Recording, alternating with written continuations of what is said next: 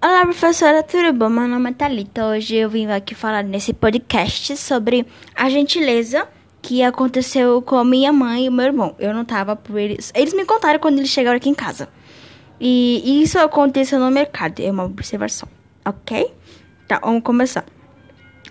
Eles estavam indo, eles saíram daqui, é, eles foram lá pro mercado fazer compras, né? Que eu, aqui em casa tá faltando algumas coisas, então eles foram fazer compras. Aí eles foram lá no supermercado, eles estavam comprando e tal, né? Como qualquer pessoa comum faz no mercado, fica comprando. Aí, na hora de deles pagarem o total da compra, não não tinham dinheiro suficiente. Aí o moço, moço, ele tava com blusa vermelha, pelo que meu irmão disse. Aí ele falou que podia pagar o resto das compras, porque algumas coisas minha mãe conseguiu pagar, o resto é, minha mãe tava tirando pra, pra caber tudo certo. Aí o moço viu e falou que, tipo, ele ficou. Ele se sentiu tocado, né?